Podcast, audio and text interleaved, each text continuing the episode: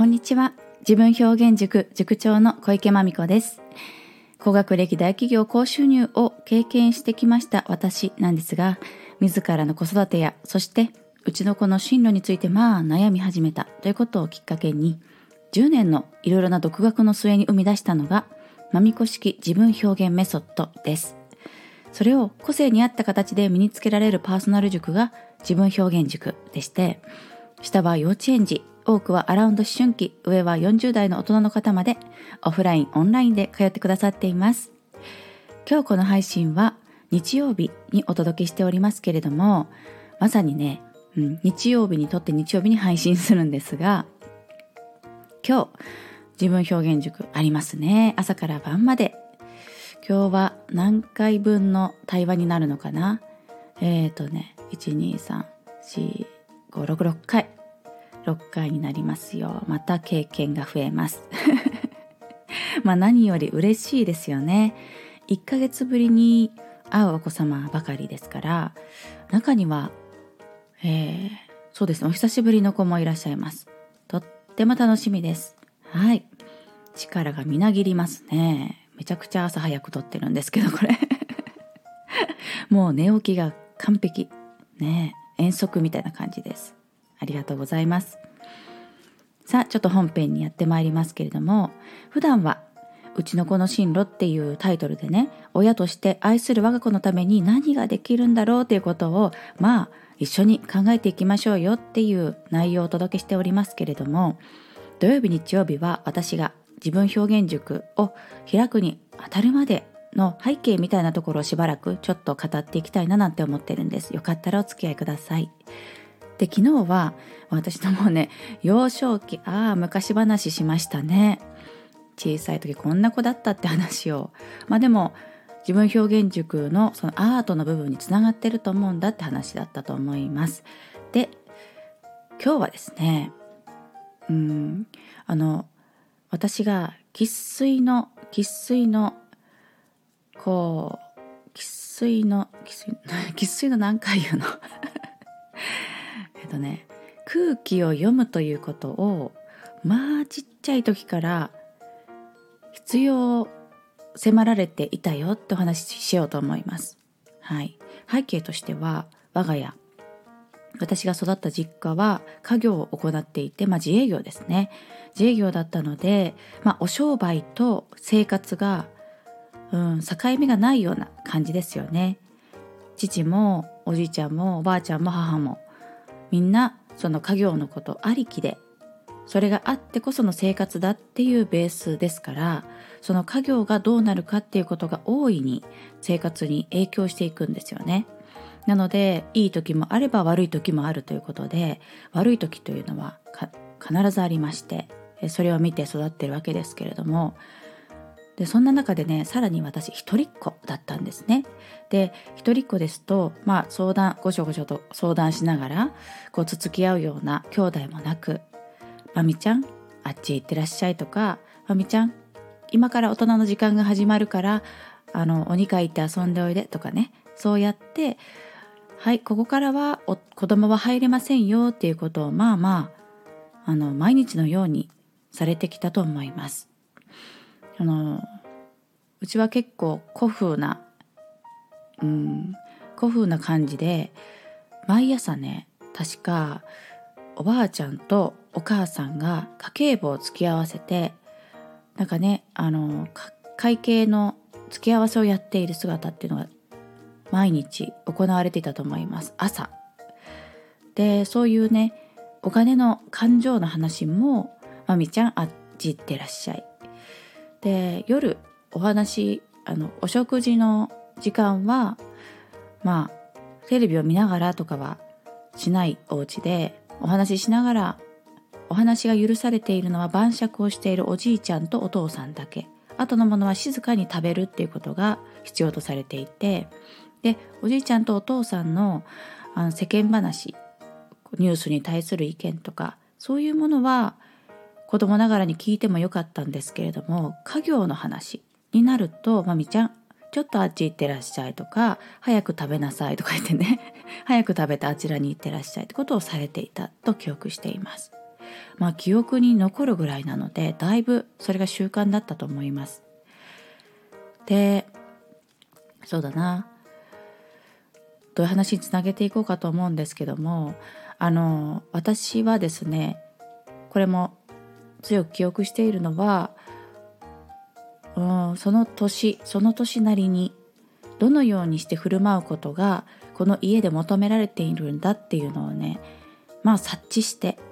察知するし察知できない部分は比較的強要されてあのその理想の子供像というのを行っていたわけですね。で理想というのはどのようにじゃあ察知したり認識していたかというのはこう空気を読むということをもともとはあの得意じゃない性質なんですけれどもただとても頑張っていたように記憶しています。今いいかなとか顔色を見てね機嫌がどうだろうなって見るのももう常日頃練習している。こう顔色だけじゃなくてあのお家の中の廊下の歩き方だとかドアの閉め方だとか、うん、もう一つ一つに人の感情というのは現れますよね。それをめちゃくちゃ一生懸命読み取っていました。しだからちょっと鼻歌混じりに、まあ、分かりやすくはですよ。鼻歌混じりに歩いている時に、うん、お父さんお父さんとかおじいちゃんおじいちゃんって声をかけていたしあとは、うん、結構嫁姑問題がうちの中にはあってで母がねちょっと暗い顔する時もありますと。そうするとお母さんをこうちょっと喜ばせようというか笑わせようとしてちょける。なんかちょっとふざけたことをしたり変な踊りを踊ったりして何やってんのまみちゃんっていうことをしようとするとか。そうだな。結構ストレス父親もね家業をやりながらそれはそれはねストレスを抱えたりあのプレッシャーを背負ったりっていう日々だったはずですよね。でこう私は父親にとっては癒しの存在であってでよく言われていたのはあのマミコがいるとマミコは我が家の太陽だとマミコがいるから我が家は明るいマミコのおかげで家族が明るい笑顔になれるっていうことをね言われてきたわけですね。で私はその時嬉しいなという反面そうでなくてはならないというね使命のようなものをすごく感じていました。ですから、うん、どうやったらこの家族の太陽であり続けることができるんだろうかっていうふうにまあね例えば何事も頑張るだとかどんなことをされてもすっごく喜ぶだとか。うんまあ基本的にはあのおどけてみせるとか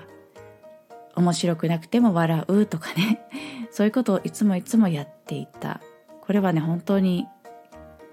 深く深く記憶していることですし私がね自分の子育てっていうふうに向き合った時に自分ってどうやって育ったんだろうと。で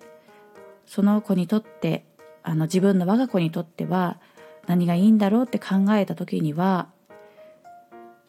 同じようにしようって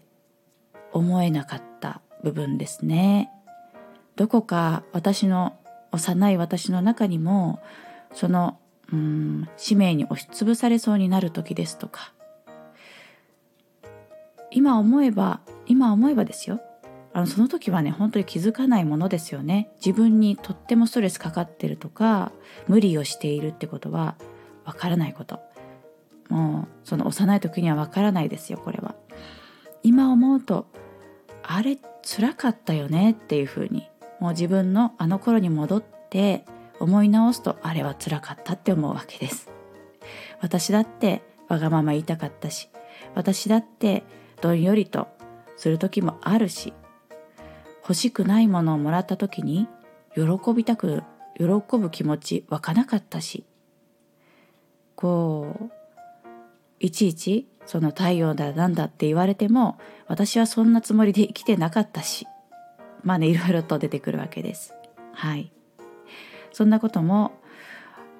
そうだな。結構まあ自分の自分語りと言いながらもちょっと塾の話につなげちゃうんですけれども。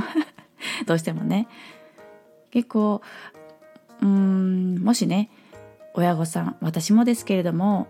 子供うちの子ってこうだよなと思う時うちの子って明るいとかねうちの子ってこんなところがあるいっつもおどけてみせるとか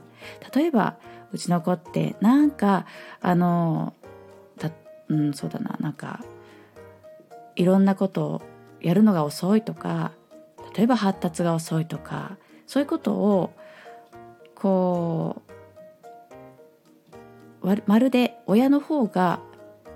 それを受けている側みたいに思っていると実は違うかもよってちょっと思うわけですね。子供はあ私はこの家族の中のポジショニングとしてまた親との関係性においてこういう感じで振る舞うことがきっと親にとっての嬉しい私の在り方なんだろう。そうすることで私は愛されるんだろうっていうふうに。でおのずとおのずととっても一生懸命に頑張るとかはたまたねなんかお世話されていることが尊い時間に思えるとわざとあのできないままにしているとかね。そういうのもしかしたらあるんじゃないかなって。もちろんね そうじゃない場合も多々あると思うんですけどももしかしたらそうかもっていう視点をちょっとでたまにご提供したいななんて思っております。それは自分の私がそうだったってことも、うん、影響していますね。はい。ということで結構ね10分オーバーして喋ってしまいました。長くなりがちです。いくらでも話せちゃう。ほんといくらでも話せちゃうんですよねこの手の話は。そう。であなたの話も聞きたいななんてなんて言って土曜の夜にそう。これ撮ってる日曜日なんですけど土曜の夜にズームでおしゃべり会開いておりましてまあ楽しいしもう何でしょうね。お一人お一人の話聞いていったらキリがないな時間足りないなっていう風になるようなそんな回でございまして非常に活力をいただきました。えー、あのよかったらあなたも混ざっていただきたいななんて思います。ということで終わっていきます。この番組は人と人との架け橋になる株式会社 LMC 様そして全ては美味しいご飯時間のために Farm to Table 水波オーガニックファーム様のご提供でお送りしました大木社長ともちゃんいつも応援ありがとうございますということでまた明日お耳にかかるまでお元気でお過ごしくださいね。ありがとうございました。